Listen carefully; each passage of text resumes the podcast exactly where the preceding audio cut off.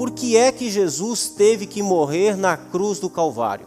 Por que, que Deus simplesmente não estalou os dedos e perdoou todos os homens? Melhor ainda, se Deus sabia que o homem ia cair, ia desobedecê-lo lá no Éden, por que é que Deus colocou uma árvore para que isso fosse possível? Deus não poderia ter evitado tudo isso? Como é que Deus resgata o homem da sua condição de pecador? Como é que Deus livra o homem do inferno? É sobre isso que nós vamos estar tratando ao longo dessa jornada pela redenção, da qual eu convido você para que participe. Na semana passada nós tratamos aqui a respeito do paraíso de que Deus criou todas as coisas e fez tudo para a glória do seu louvor. Ele fez tudo para a sua honra, para a sua glória, para a exaltação do ser de quem ele é. Nós vimos que o motivo pela qual Deus criou tudo o que criou não foi porque Deus estava entediado, não foi porque Deus tinha necessidades e então ele precisava criar seres para suprir essa necessidade. Não, nós vimos que Deus é autoexistente, ele é autossuficiente Deus não carece de nada. Tudo que Deus fez, Deus fez também para a sua glória e para o seu louvor. Nós vimos que Deus então cria, céus e terras foram criadas por Ele. Nós vimos também que Deus criou seres humanos, pessoas. Deus nos criou. Nós fomos feitos pelas mãos poderosas e maravilhosas do próprio Deus. Quando Deus cria o homem, a Bíblia diz que Deus disse: façamos o homem a nossa imagem conforme a nossa semelhança. Ou seja, Deus transmitiu a nós, Deus compartilhou conosco atributos que só Ele tem. E Deus tem atributos que Ele não divide com ninguém, que são os seus atributos que o identificam. Mas Deus também tem atributos que Ele compartilha de si. Portanto, imagem e semelhança tem a ver com compartilhamento de Deus dos seus atributos a nós. Por exemplo, existem atributos que Deus não compartilha, são atributos que pertencem somente à divindade. Por exemplo, eternidade, onisciência, onipotência, todos esses atributos pertencem apenas à divindade. Só Deus é, só Deus tem esses atributos. Mas existem outros atributos de Deus que ele compartilha, que são, por exemplo, santidade, amor, justiça, bondade, todos esses atributos nós podemos exercer porque Deus compartilhou conosco.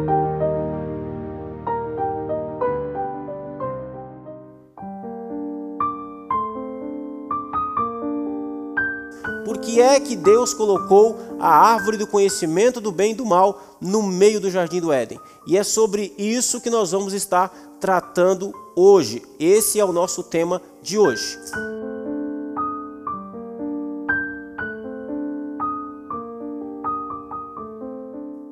Gênesis 2, 16 17 diz assim: E o Senhor Deus lhe deu esta ordem: De toda a árvore do jardim comerás livremente, mas da árvore do conhecimento do bem e do mal não comerás, porque no dia em que dela comeres, certamente morrerás. Deus cria o homem perfeito, Deus o coloca num lugar extraordinário e Deus dá uma ordem a este homem. Este homem, no caso, Adão e Eva que eram os nossos representantes. Deixa eu te explicar uma coisa para você entender melhor sobre isso. Quando Deus cria os anjos, Deus criou todos os anjos de uma vez só em uma quantidade exata. Então existem hoje tantos anjos quanto sempre existiu. Não existe nenhum a mais, nenhum a menos. Porém, quando Deus vai criar a humanidade, Ele não cria como cria os anjos. Deus não criou 8 bilhões de pessoas. Deus criou um casal. Desse casal, Deus então estabeleceu que ele se multiplicaria e então nós alcançaríamos a humanidade através da reprodução desse casal. Tanto é que Deus deu a reprodução apenas à raça humana.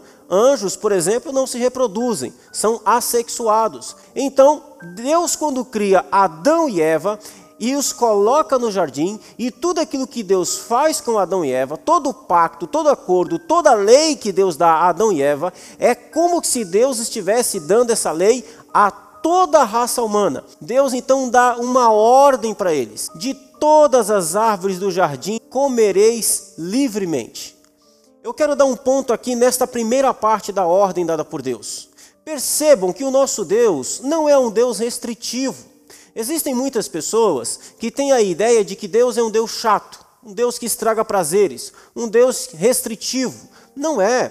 Percebam que a ordem de Deus começa com a ordem de liberdade. De todas as árvores do jardim vocês podem comer livremente, de todas elas, a hora que quisesse, a quantidade que quisesse, o quanto suportasse. Deus é um Deus de liberdade. Deus criou tudo para a sua glória e também para o nosso benefício. Somos nós que queremos aquilo que Deus proibiu. Somos nós que queremos aquilo que Deus nos restringiu.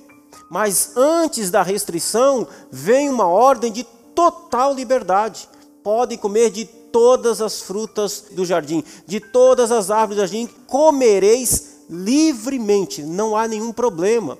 Porém, nós sabemos que existe uma restrição seguinte a esta ordem.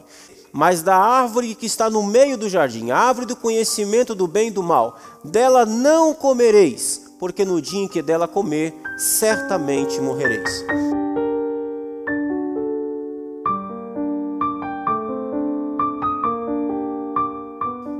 Que Deus colocou esta árvore do conhecimento do bem e do mal no meio do jardim? Algumas respostas com relação a esse porquê são interessantes e são dignas de nota. A sua resposta talvez seja a seguinte: Deus colocou essa árvore ali no meio do jardim para que o homem soubesse que ele era livre, é, tinha o livre-arbítrio.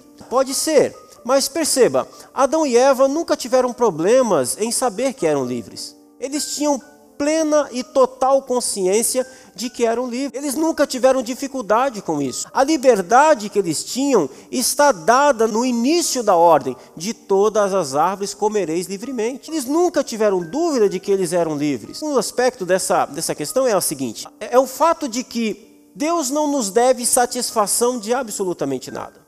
Ainda que Deus tivesse criado os homens livres e não tivesse colocado ali nenhuma árvore para provar que o homem era livre, Deus estaria certo, ele seria justo. Deus não nos deve nada, Deus não nos deve explicação alguma. Mas existe uma outra questão. Alguém talvez pode dizer o seguinte: Deus colocou aquela árvore no meio do jardim para que ele soubesse ou para que ele medisse o quanto Adão e Eva o amava. É possível, essa resposta é possível, mas nós temos uma questão. Deus nunca teve dúvida do amor de Adão e Eva por ele.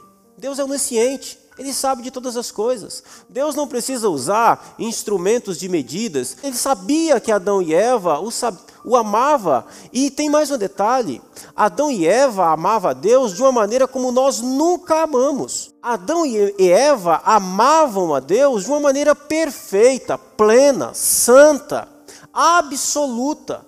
Adão e Eva verdadeiramente amavam a Deus com toda a sua força, com todo o seu coração, com toda a sua alma e acima de todas as coisas. Nós precisamos lembrar que eles eram perfeitos, eles eram santos, eles não tinham nenhum defeito, eles eram plenos em sua natureza perfeita. Deus os criou, Deus disse: é muito bom. Então, e eu quero dar aqui a você uma terceira opção para que você possa considerar do porquê que Deus colocou aquela árvore ali no meio do jardim.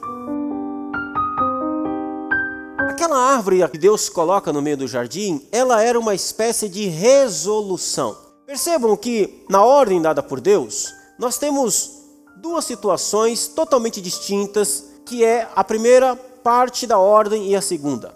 A primeira parte da ordem fala do domínio de Adão e Eva. De todas as árvores do jardim comereis livremente. Você tem domínio sobre isso, Adão. Fique à vontade. Eva, coma à vontade. Você é livre. Aqui é o seu domínio. Você domina sobre isso. Agora, existe um segundo aspecto dessa ordem. Mas da árvore do conhecimento do bem e do mal ou seja, a árvore que estava no meio do jardim, dela não comereis. Por que não? Porque existe uma ordem sobre essa árvore. Aquela árvore não tinha uma maldição, ela não tinha é, uma praga. O que tinha nela? Uma ordem dada por Deus: não coma. Ou seja, comer daquela árvore era ultrapassar o seu limite, era ultrapassar a sua liberdade, era ir além da conta, era desobedecer diretamente Deus, Criador e Senhor era tentar se colocar no lugar de Deus, era ignorar aquilo que Deus havia estabelecido. Então, aquela árvore no meio do jardim, ela tem a ver com uma resolução, ela tem a ver com o fato de que Deus é diferente da criação. Deus é Senhor, Deus é o legislador, Deus é o único que ordena, Deus é o único soberano. Perceba que a ordem de Deus é muito interessante. Ele diz: No dia em que vocês comerem, certamente morrereis. O que, que está aqui acontecendo? Quando Adão e Eva ultrapassam o limite que Deus havia estabelecido, eles entram em um espaço, eles entram em um lugar que não lhe era permitido. É como se eles tivessem se colocado no lugar do próprio Deus. Aliás, quando Satanás tenta aquele casal, a proposta de Satanás não era fazer com que eles escolhessem o mal, era impossível. O mal não existia. O mal não existe como um ser ontológico. O mal não é fruto de uma escolha. Aliás, nós precisamos tomar cuidado com isso. Não existem duas forças no universo, bem e mal, que são iguais e elas entram em colisão, entram em choque. Deus é soberano sempre. Não existe uma força externa a Deus chamada mal, onde o homem poderia escolher. Não, o mal é fruto, é resultado da escolha do homem em rejeitar em ser aquilo que ele foi criado para ser e tentar ser aquilo que ele jamais poderia ser. No caso, Deus.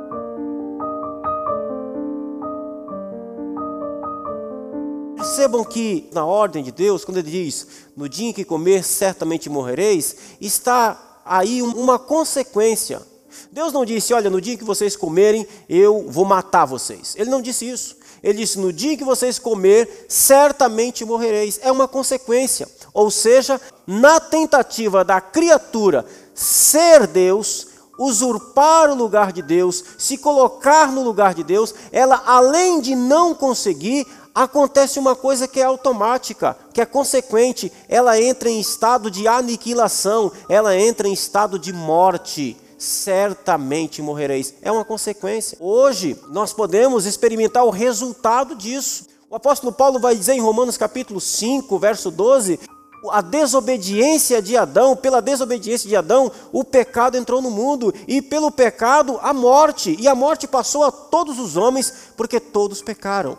Aquela árvore no meio do jardim representava que Deus é Deus e nós somos criaturas. Olhe para o exemplo de Satanás, aquele anjo que foi criado perfeito. Quando ele tenta se colocar no lugar de Deus, ele não consegue ser Deus, porque ele é criatura. Então o que acontece? O mal sobrevém sobre a sua natureza como consequência lógica. O mal sempre será uma consequência lógica lógica da tentativa de se rebelar ou de ser aquilo que a criatura não pode ser jamais. Quando Adão e Eva estendem a mão, eles ultrapassam o limite que Deus estabeleceu, eles tentam se colocar no lugar do próprio Deus, eles tentam assumir a, a postura do próprio Deus em ser o Senhor da sua vida, em ser independente de Deus, isso vai fazer com que a sua natureza de criatura então seja corrompida. E aí o mal surge no coração do homem e daquele casal passa-se para os seus filhos, dos seus filhos para os seus filhos, chegando até a mim e até você.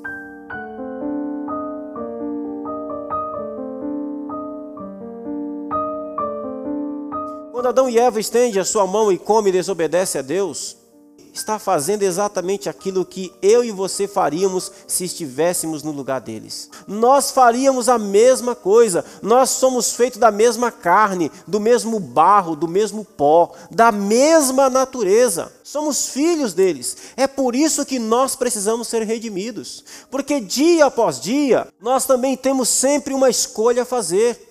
E a nossa escolha, infelizmente, é inclinada para o mal. A nossa escolha, infelizmente, é inclinada para aquilo que desagrada a Deus. É a nossa tentativa de nos colocar no lugar de Deus. Deus disse não, nós dizemos sim. Deus disse sim, nós dizemos não. Quer um exemplo disso? A Bíblia diz que Deus ordena a todos os homens que creiam no seu Filho, que creiam em Jesus. Eu pergunto a você: todos os homens creem em Jesus? Você crê em Jesus? Você já foi alcançado pela graça de Deus? Você já nasceu de novo? Você tem resistido ao Espírito Santo? Quantas vezes, diante de um apelo, diante de um chamado ao Evangelho, a pessoa diz: hoje não, amanhã quem sabe, talvez. Ora, Deus não está te fazendo um convite para que você venha a Jesus. Deus não convida ninguém a vir à salvação, Ele dá uma ordem. Creiam no meu filho, creiam em Jesus. Qual é a resposta do homem? Deus manda o homem amar seu semelhante, ele o odeia. Deus te ordena e nos ordena para que nós o busquemos em Sua palavra. E a pergunta é: quantas vezes nós abrimos a palavra de Deus para estudá-la, para ler, para ter prazer nela?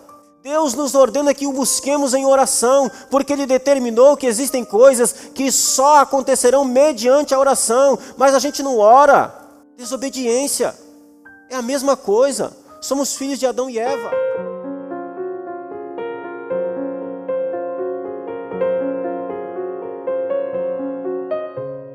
E aqui, meu querido irmão e irmã, o propósito de Deus é nos resgatar disso Redenção fala disso. Deus tem um plano de redimir a sua vida. Deus tem um plano de restaurar a nossa natureza. É por isso que o propósito dele é fundir, unir a natureza santa do Filho dele em nós. Unir a natureza santa de Jesus à nossa natureza, para que nós possamos ser restaurados a um homem perfeito que ama e adora a Deus de forma perfeita, como era o propósito de Deus no princípio. Portanto, ouça hoje a voz do Senhor, creia em Jesus como Senhor e Salvador da sua vida, volte-se para Ele, arrependa-se do pecador miserável que você é. Pare de mentir para você mesmo, achando que você é boas, bonzinho. Nós não somos bons, nós somos maus, miseráveis, perdidos. Se fôssemos bons, não precisávamos ser redimidos. Nós precisamos ser redimidos porque a gente não presta. Nós precisamos ser redimidos porque nós somos maus em essência. E o propósito de Deus é nos redimir da malignidade da nossa natureza, da malignidade do nosso pecado.